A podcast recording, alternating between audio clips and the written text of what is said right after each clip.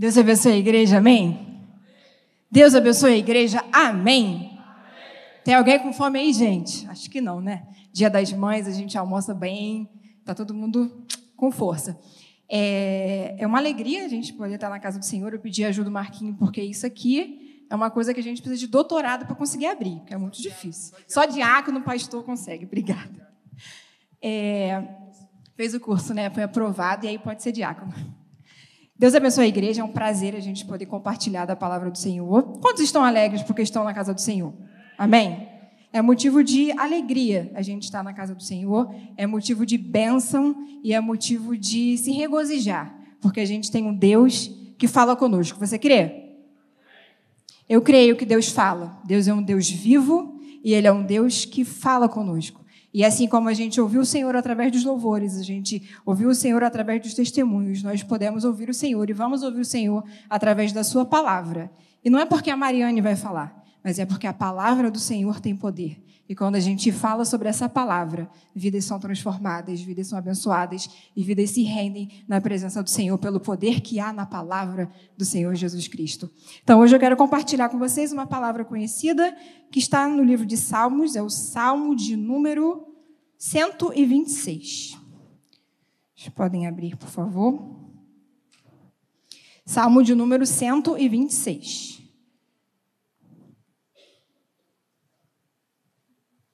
Esse texto é muito conhecido, eu gosto bastante desse texto. Quem me conhece mais de perto certamente já recebeu algum versículo meu em algum momento que fale sobre esse texto. Quem achou diz amém? Quem não achou diz EBD? Não, todo mundo aqui acha rapidinho.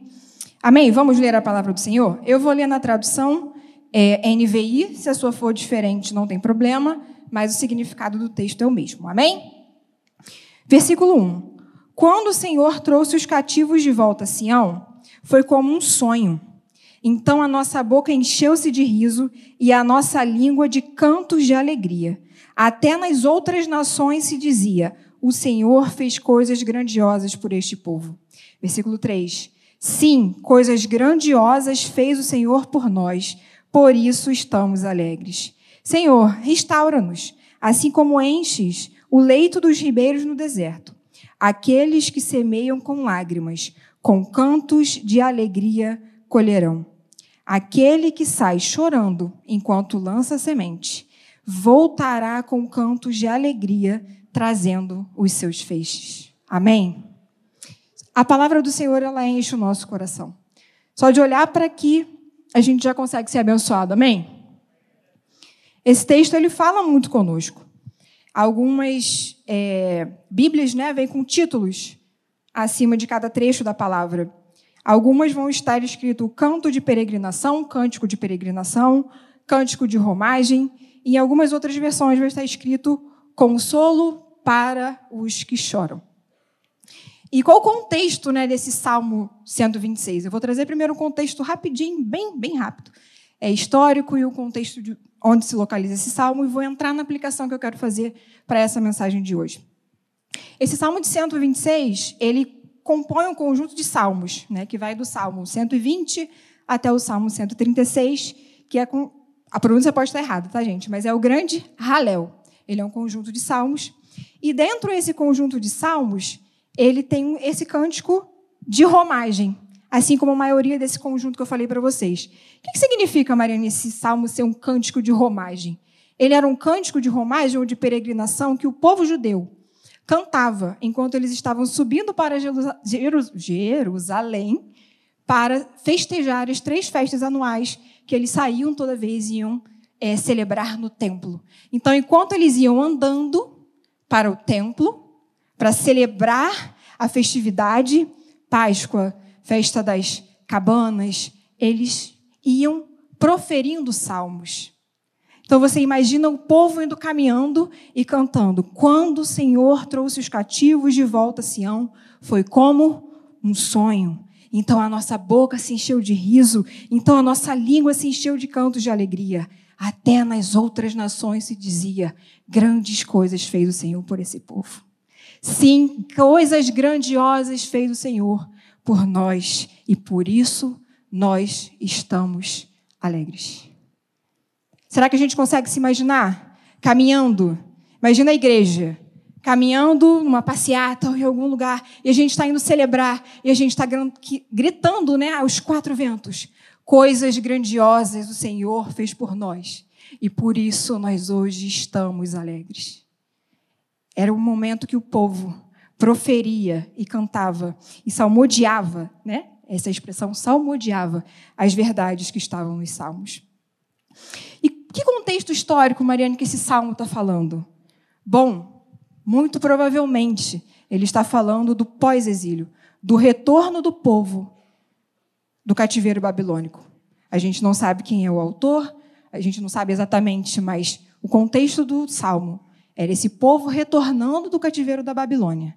Você imagina, cativo, eu estou retornando. A alegria do povo que sabe o que é passar por um cativeiro e retorna para a sua cidade.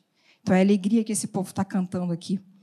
E esse, esse retorno né, do povo para Jerusalém, depois do cativeiro, ele se deu em três levas. Primeiro com o rei Zorobabel, depois foi com Esdras e depois foi com Neemias. Então não foi tudo de uma vez, então foi em etapas. Então esse é o contexto em que esse salmo ele foi escrito. E aí olhando para cá, eu tiro algumas lições. Vários momentos de dificuldade. Eu já li esse salmo e o Senhor já alegrou o meu coração. Em vários momentos de dificuldade, eu posso olhar para a palavra, assim como tantos textos, e receber o consolo do Espírito Santo. Eu espero que hoje, nessa noite, se você entrou aqui precisando do consolo do Senhor, que o Senhor fale ao seu coração. Porque essa é a mensagem dele nessa noite. Você não está sozinho. Eu estou com você. Eu estou vendo as suas aflições. E eu sou um Deus que jamais te abandonarei. Essa é a mensagem do Senhor nessa noite. Primeira lição, né, eu separei por tópicos. E o primeiro tópico eu queria primeiro falar sobre o tempo do cativeiro. Então, quando eu separei cada tópico, eu relacionei algumas palavras. Então, quando a gente olha para o tempo de cativeiro, a gente pensa em tristeza, a gente pensa em lágrima, a gente pensa em desesperança. Imagina um povo que está acostumado a viver na sua terra, na sua nação, na sua localidade, que tem a sua família, que tem a sua cultura, que tem os seus costumes religiosos. E esse povo não escolhe ir para outro lugar. Ele é retirado de lá. Várias pessoas resolvem sair do Brasil. Eu vou para os Estados Unidos, eu vou para Portugal, eu vou morar na Europa, eu vou fazer um intercâmbio. Escolha. Mas não foi o que esse povo fez. Esse povo foi retirado para outro lugar, para outra cultura, para outro contexto, para outros deuses. Isso não é legal, não é alegre, é algo triste. Por isso que o salmo contrapõe a alegria de quem retorna e a tristeza de quem vai. Então, quando a gente olha para o cativeiro, foi esse tempo sofrido, esse tempo de luta, esse tempo que o povo precisava lutar. Concorda comigo? Precisava lutar para não se amoldar aos costumes, à religião, às práticas pagãs do povo onde eles estavam vivendo. É muito diferente do contexto de hoje? do mundo, muitas vezes a gente compara o mundo com o Egito, o mundo com a Babilônia, com o sistema, com as ofertas, com as propostas, com a corrupção. Nós conhecemos o Senhor, mas a nossa nosso destino final é a terra? É aqui? É esse mundo terreno? Ou será que o nosso destino final é a Jerusalém celestial? Então nós somos passageiros, nós somos peregrinos nessa terra, mas nós almejamos retornar para um lugar, e é o céu, e é Jerusalém celestial. Então, se esse povo se alegrou retornando para Sião, para Jerusalém, o quanto a igreja do Senhor vai se alegrar indo para os céus e para a nossa Jerusalém celestial? Será que a gente consegue mensurar a alegria desse povo? Será que a gente consegue ver a guerra espiritual? Porque nós não lutamos contra carne nem sangue, mas contra principados e potestades nas regiões celestiais. Então parece que está tudo muito tranquilo aqui no mundinho onde a gente vive. Mas a gente está numa guerra. E a nossa luta é para que a gente não se corrompa, assim como aquele povo não podia se corromper, e muitas vezes na história a gente viu que o povo se corrompeu. Mas sempre existiam aqueles que eram fiéis ao Senhor. Sempre existiam aqueles que não se rendiam e que permaneceram fiéis. Que sejamos nós aqueles que permanecem até o fim, que não se rendem, que não se dobram, que não se deixam dominar pelo cativeiro, pela Babilônia, pelo sistema, mas que permanecem, que olham para o alvo e que falam: Eu vou morar com o Senhor nos ares e vou encontrar com meu Deus. Porque esse é o nosso objetivo, amém? Ser salvo, viver salvo, ser transformado e morar com o Senhor nos céus. Essa é a nossa esperança. Porque se a nossa vida, diz o texto da palavra do Senhor, se limita apenas a esta terra, nós somos os mais infelizes de todos os homens, porque é uma esperança vaga. Morreu, acabou. Mas não é essa a nossa esperança. A nossa esperança é: eu posso morrer, mas assim como Cristo ressuscitou, eu vou ressuscitar, ou eu vou ser transformado, meu corpo incorruptível, e eu vou habitar na Jerusalém celestial. Glórias ao Senhor por isso. Então, esse tempo de cativeiro era o que o povo viveu. Então, isso marca essa tristeza de ser retirado da sua terra e de passar a pertencer a, a outro lugar. E nós precisamos, meus irmãos, ansiar pela volta do Senhor Jesus Cristo. Nós precisamos ansiar pelo encontro com Ele. Por que, que a Mariane está falando isso? Porque, imagina, se nós fôssemos aquele povo que foram levados para a Babilônia, o quanto aquele povo não quis voltar para a sua terra? Será que eles estavam querendo continuar no, no cativeiro? Não. Eles sonhavam em voltar. Sonhavam em voltar. Será que os nossos pés estão tão presos a essa terra que nós não almejamos encontrar com o Senhor? Eu preciso conquistar um casamento, eu preciso conquistar um emprego, eu preciso comprar minha casa, eu preciso, eu preciso, eu preciso. Mas e o Senhor voltar? Isso tem estado no nosso coração. A palavra do Senhor diz, precisa abrir não, mas vocês podem anotar. 1 João, capítulo 3, versos 2 e 3. Amados, agora nós somos filhos de Deus, e ainda não é manifesto o que havemos de ser. Mas sabemos que, quando ele se manifestar, seremos semelhantes a ele, porque assim como é, o veremos. E qualquer que nele tem essa esperança, purifica-se a si mesmo, como também ele é puro. Então, se nós aguardamos a vinda do Senhor, a nossa vida é uma vida que vai se santificando, porque nós aguardamos e nós almejamos por esse encontro com o Senhor. Segundo texto, 2 Timóteo, capítulo 4, versículos 7 e 8. Paulo falando: Combati o bom combate, terminei a corrida e guardei a fé. Agora me está reservada a coroa da justiça, que o Senhor, justo juiz, me dará naquele dia, e não somente a mim, mas a todos os que amam a sua vinda. Isso é um alerta para mim. Será que eu tenho ansiado como eu devo pela volta do Senhor? Por esse retorno, para a, a metáfora que eu estou comparando, né? Esse retorno do povo para Jerusalém, para Sião. O nosso encontro com o Senhor Jesus Cristo. Será que nós temos ansiado e esperado por esse retorno? Segundo ponto, continuando, versículo 1. Quando o Senhor trouxe os cativos de volta a Sião, foi como um sonho. Por quê? Sabe aquela expressão? Me belisca para saber se eu estou acordada. Quando algo muito bom, quando algo inesperado, quando algo tão almejado acontece, bate aqui. Será que eu estou acordada? Então, a expectativa daquele povo era tão grande que quando se realizou, era como se eles estivessem sonhando. Maravilhoso. Por quê? Tamanho foi, o tamanho foi o sofrimento e o tempo que eles passaram. Quando eles retornam, a alegria, o sonho. Então, imaginem quando nós encontrarmos com o nosso Deus nos ares. Já é maravilhoso estar aqui. Imagina as bodas com o cordeiro nas mansões celestiais.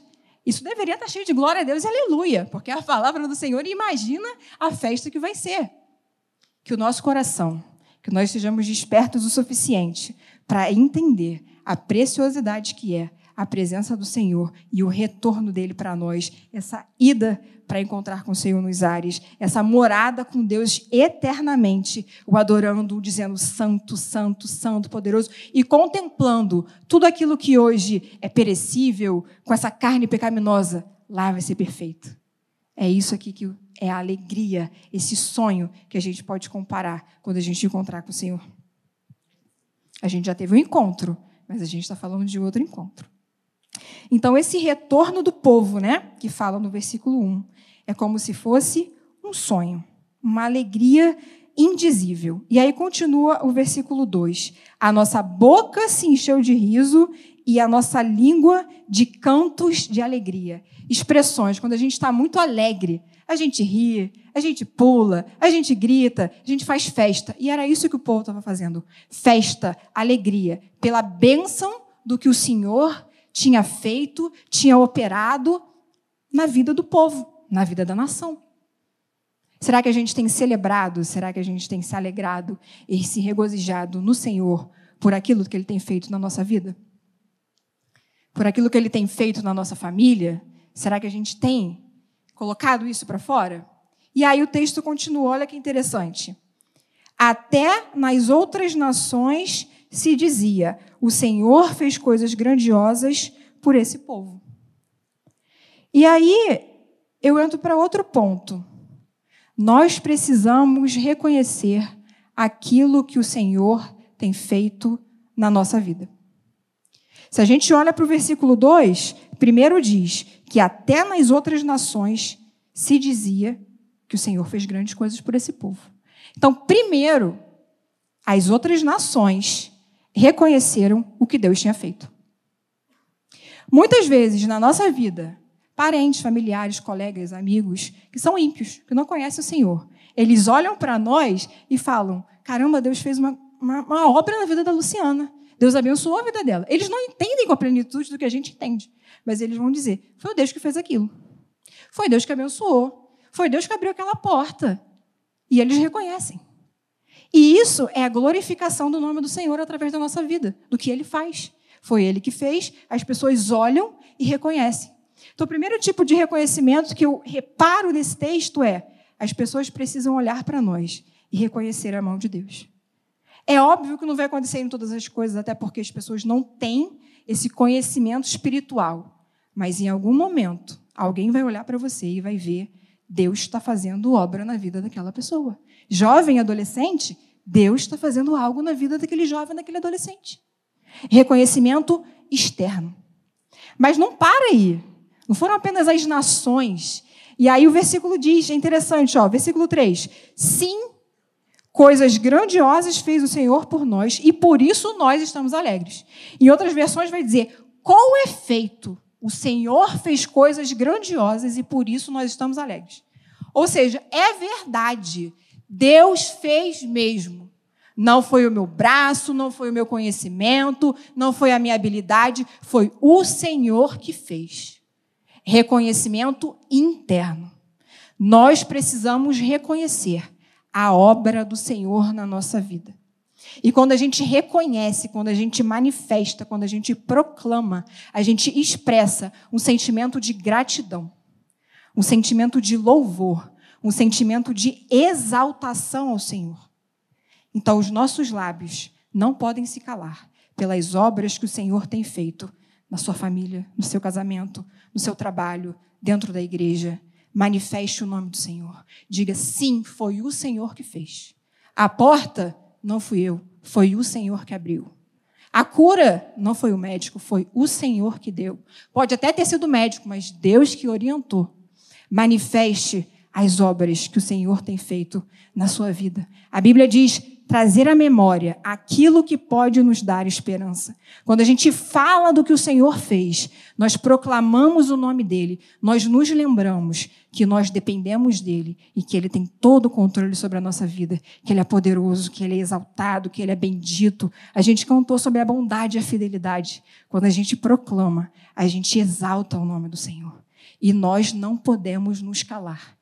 Porque Deus tem feito tantas coisas e nós precisamos proclamar o quanto Ele é bom, quanto Ele é grande, o quanto Ele é poderoso e o quanto Ele tem feito. Então, reconheça no seu coração, seja grato e proclame o que Deus tem feito na sua vida. Foi isso que o povo fez. Sim, com efeito, Grandes coisas o Senhor fez e por isso nós estamos alegres. Vocês podem glorificar o Senhor por tudo que Ele tem feito? Senhor, muito obrigada, Pai, pela Sua bênção, pela Sua misericórdia, pela Sua fidelidade. E nós somos alegres. A Bíblia diz que a alegria do Senhor é a nossa força. E não é simplesmente porque Ele faz, é porque Ele é. E porque Ele é, nós somos alegres e nós precisamos proclamar. Reconheça na sua vida quem é o Senhor e o que Ele tem feito por você. E eu queria ler dois versículos que falam sobre isso. Quem está com a Bíblia aberta, pastor Aris fala sempre isso. Salmo de número 105, é só voltar um pouquinho, esse a gente pode ler. Salmo de número 105, versículo 1.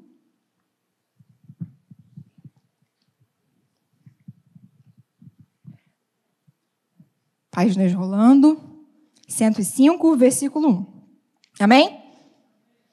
Diz assim a palavra: Louvem ao Senhor proclamem o seu nome, divulguem entre as nações os seus feitos. Então, louvar, proclamar e divulgar entre as nações, entre as pessoas, entre o nosso círculo, o que o Senhor tem feito. Outro texto, Isaías, capítulo 12, versículo 4. Isaías 12, 4.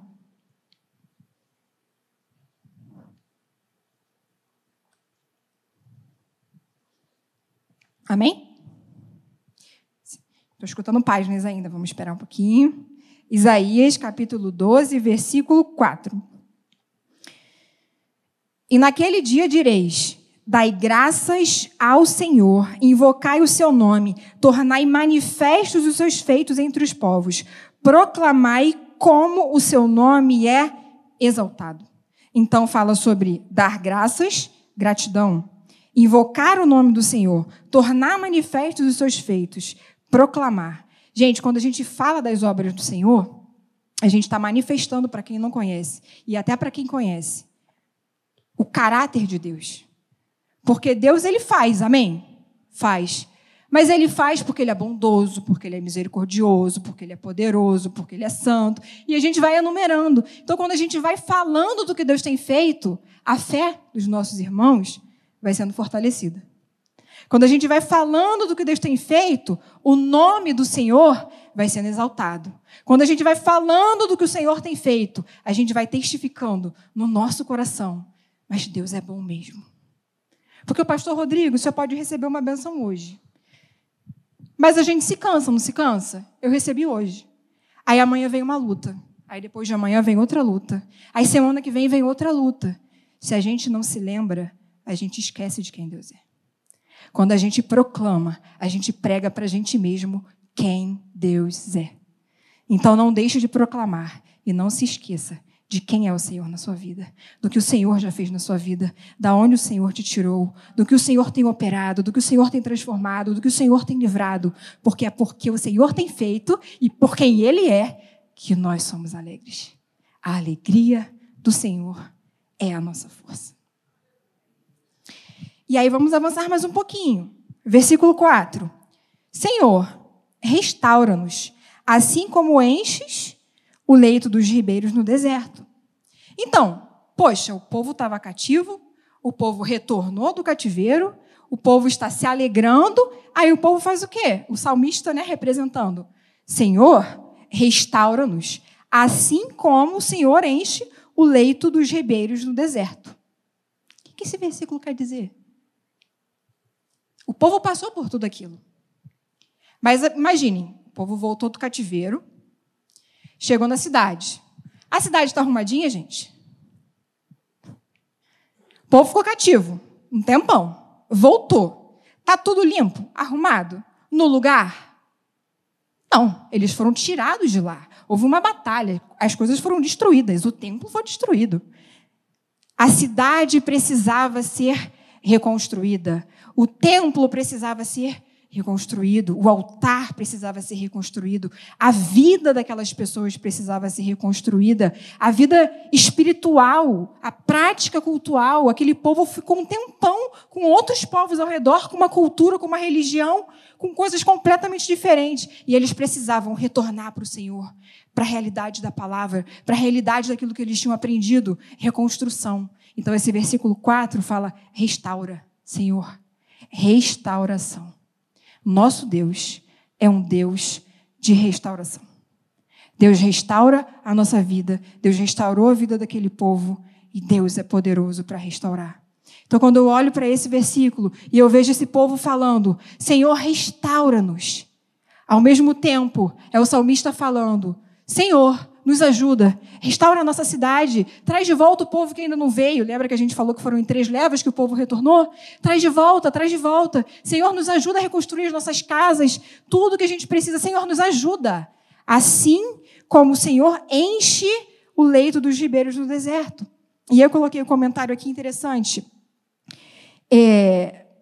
Cadê? Deixa eu ver essa parte onde eu coloquei. Alguns lugares, essa versão está falando como os ribeiros do Negueb, ou torrentes do Negueb. E essa região era uma região muito árida.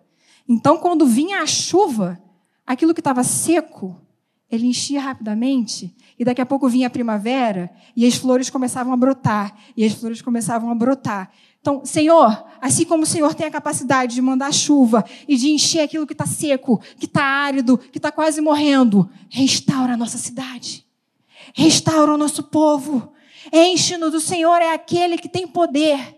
Então, ao mesmo tempo que fala, Senhor, pedindo, nos ajuda, a gente pede para aquele que a gente tem confiança que pode fazer.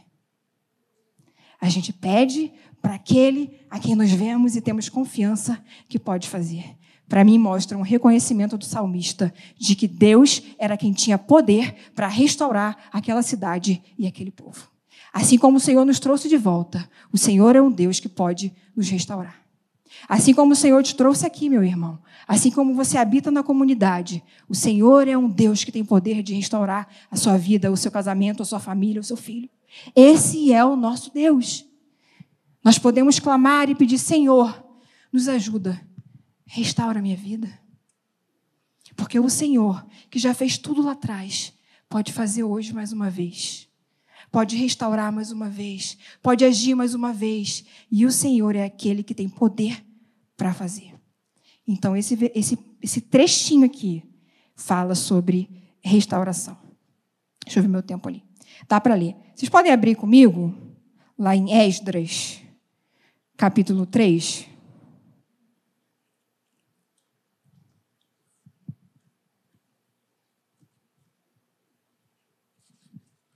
Esdras, que eu estou falando tanto sobre a restauração, e eu queria ler essa partezinha da história com vocês. Depois a gente volta. Esdras, capítulo 3.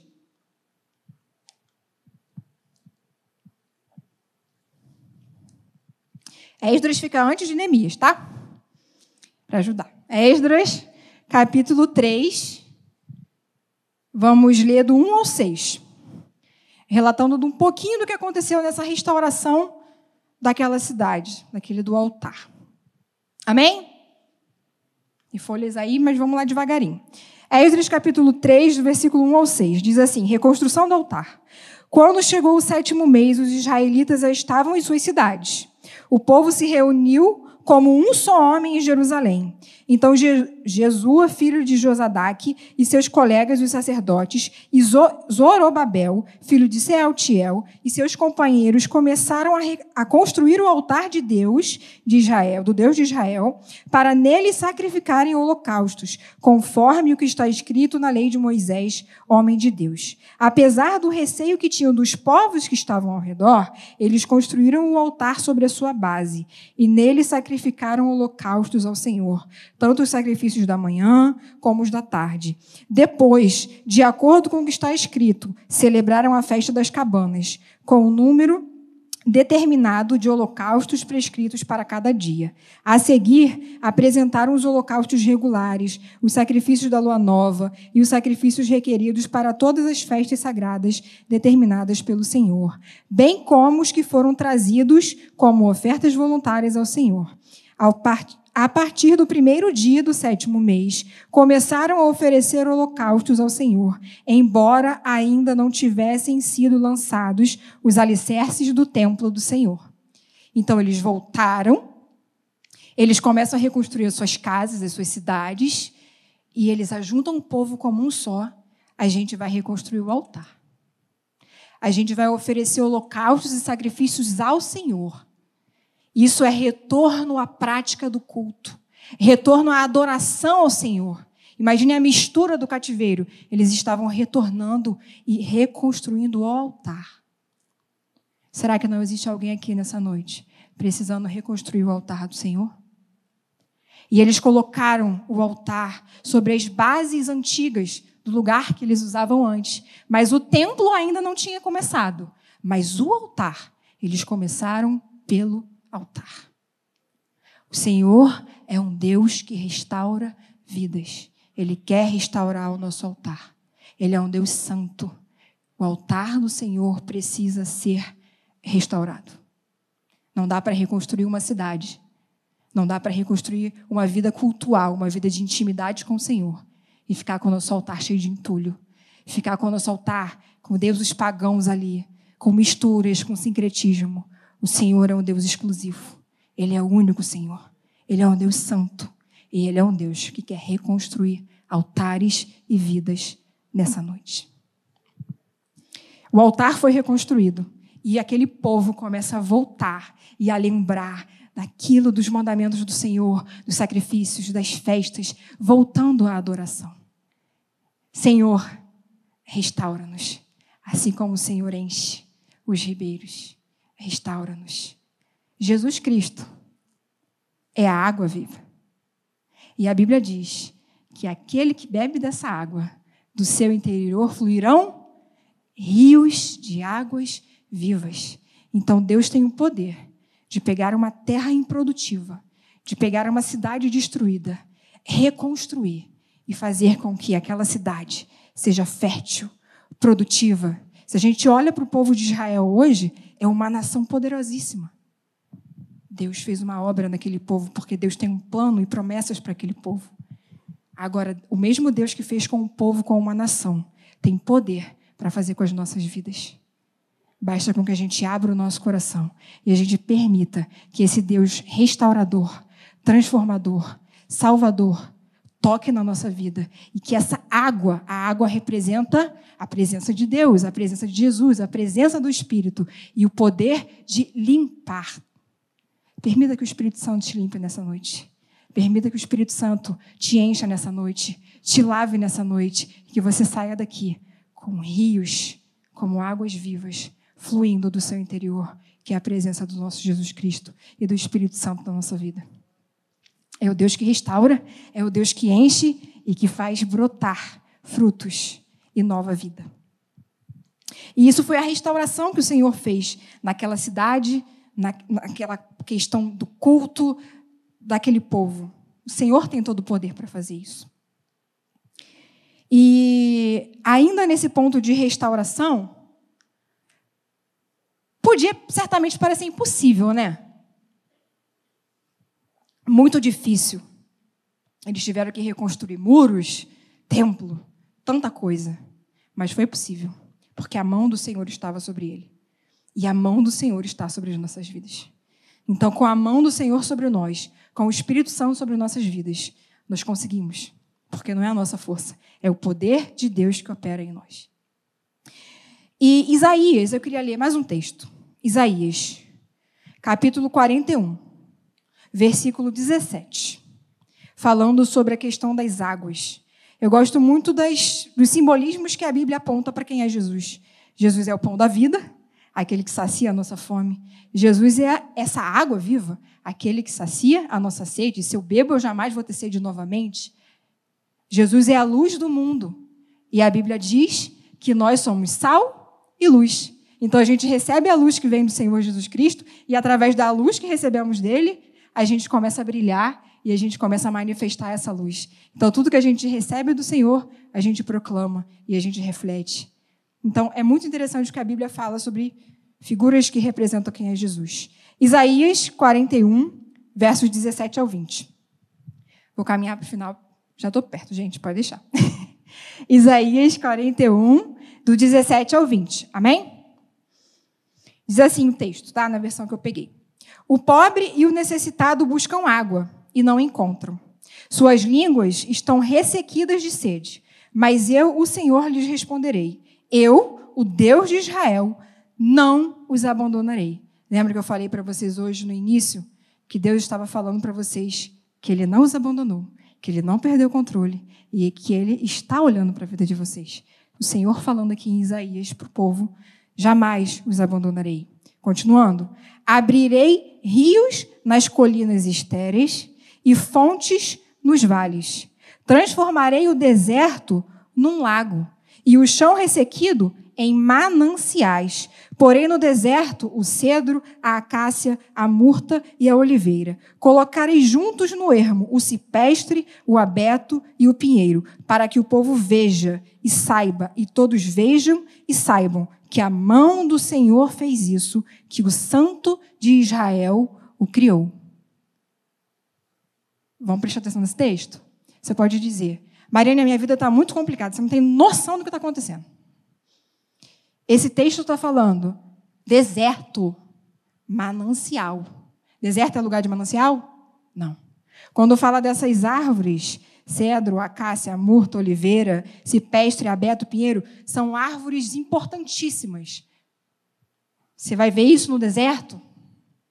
O que o Senhor está falando é aquilo que você não imagina, que você acha impossível, que você acha que está perdido. Na minha mão, eu tenho todo o poder para transformar e fazer.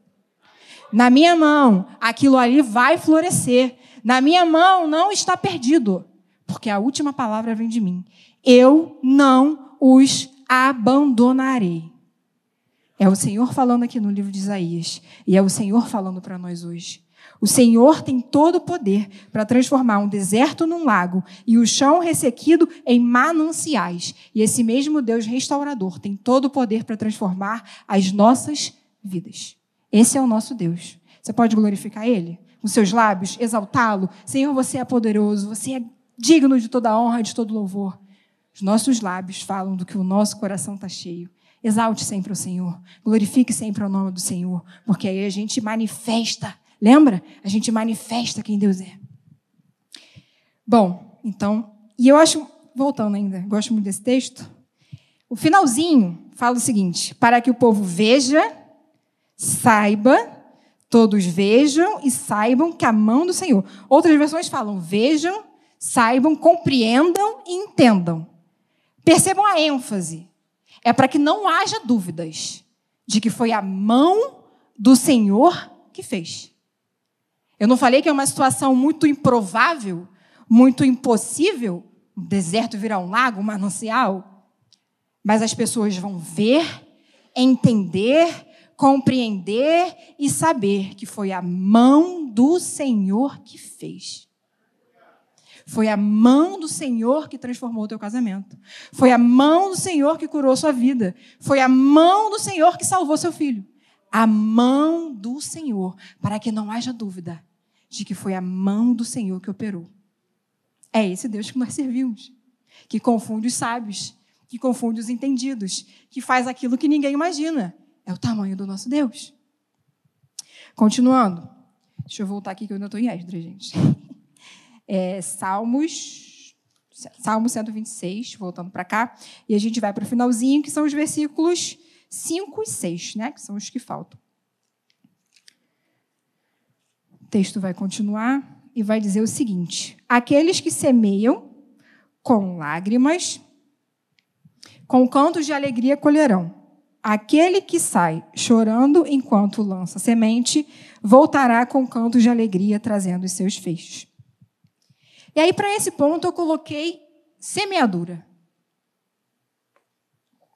E semeadura, com palavras associadas que para mim pensaram foram continuidade, e frutificação. O que você quer dizer com isso, Mariane? Aquele que semeia com lágrima vai colher com alegria. Vamos voltar no início? O povo ser levado cativo, eu associei com tristeza, desesperança, dor. Então imagina que aquele povo saiu da sua terra e foi levado para o exílio chorando. Primeiro ponto. Mas o povo retornou cheio de alegria, como quem sonha. Então o povo não desistiu. Deus não desistiu do povo. E o fruto daquela colheita foi alegre. Então aquele que, mesmo em meio à dor, não desiste, não retrocede, ele continua, ele permanece na presença do Senhor, mesmo com as circunstâncias adversas, mesmo com a doença, mesmo com a falta de dinheiro, mesmo com tudo, e permanece. Ele vai colher com alegria. É o que a palavra está dizendo. Aí eu acho interessante porque é movimento. Aquele que vai semeando com lágrimas, colherá os seus feixes com alegria. Então ele não semeia uma vez, ele segue semeando. E outras versões vai dizer: aquele que leva a preciosa semente com lágrimas vai colher os seus molhos ou os seus feixes com alegria.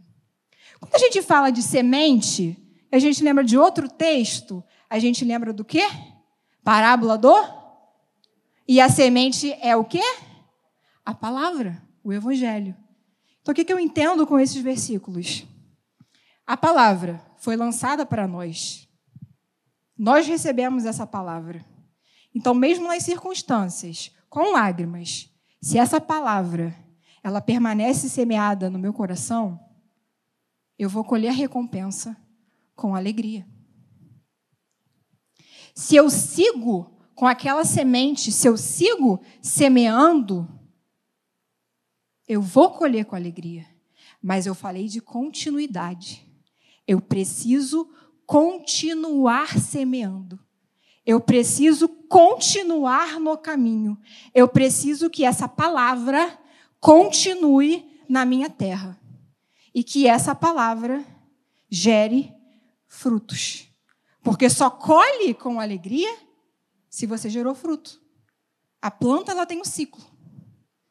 Ela você jogou a semente, vai começar a nascer os raminhos, vai formar a árvore, depois começa o fruto. Só colhe com alegria aquele que continuou na frutificação, aquele que continuou na semeadura. Não tem como, poxa, mas o versículo disse que se eu semear, eu vou receber a colheita com alegria, se você permanecer, meu irmão. Você começou a boa obra, Deus começou a boa obra na tua vida, você começou a sua caminhada, não desista. Essa é a palavra do Senhor. Não desista, porque aquele que persevera, a colheita é de alegria. Eu não posso garantir para você que essa colheita vai ser hoje. Eu não posso garantir para você que essa colheita vai ser dinheiro, vai ser um sonho que você tenha.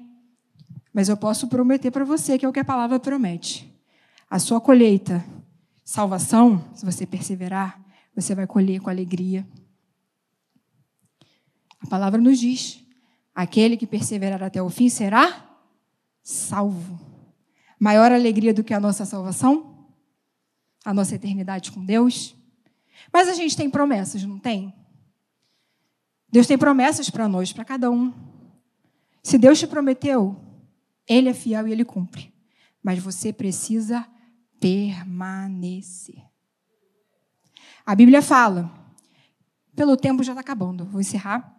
Mas a Bíblia fala, na parábola do semeador, uma caiu a semente à beira do caminho, a outra caiu no solo que tinha muita rocha, não teve, não teve profundidade. A última, que é a boa semente, a Bíblia fala que caiu em terra boa. E porque caiu em terra boa, aquela semente frutificou a 60, a 100 e a 30 por um. Só a última que frutificou. Aquela que era uma terra boa.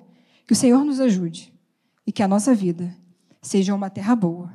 E que se a circunstância está difícil, se a adversidade está chegando, se está batendo na porta a dificuldade, não desista.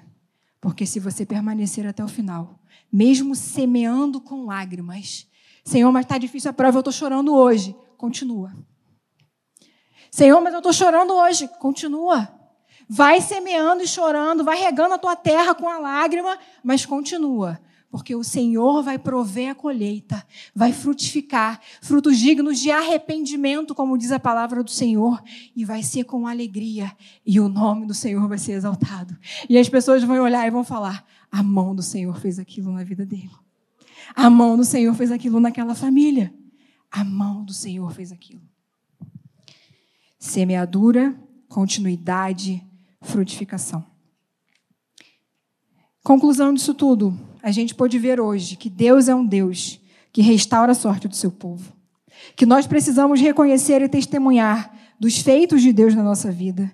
Que nós precisamos é confiar que esse Deus poderoso, ele é provedor, ele é sustentador e ele tem todo o poder para transformar a nossa vida e nos restaurar, assim como ele fez com o povo de Israel. Assim como ele trouxe aquele povo de volta para a sua cidade e fez com que aquela cidade fosse restaurada. Nós precisamos, finalmente, permanecer semeando, mesmo com lágrimas, para que a gente colha esses frutos dignos de arrependimento. E Deus, ele é fiel porque ele não nos abandona durante o tempo de lágrimas. Ele não abandonou o povo durante aquele tempo no cativeiro. A mão dele esteve sobre eles e ele os trouxe de volta. E se nós permanecermos, a nossa recompensa será uma colheita cheia de alegria. Sejam perseverantes, não vamos desistir dessa carreira que nos foi proposta. E o que Deus colocou muito no meu coração foi: você não está sozinho.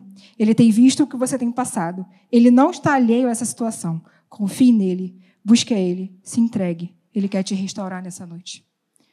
Eu não sei, né, como eu falei, quando vai acontecer o que você espera, as promessas que Deus tem para você.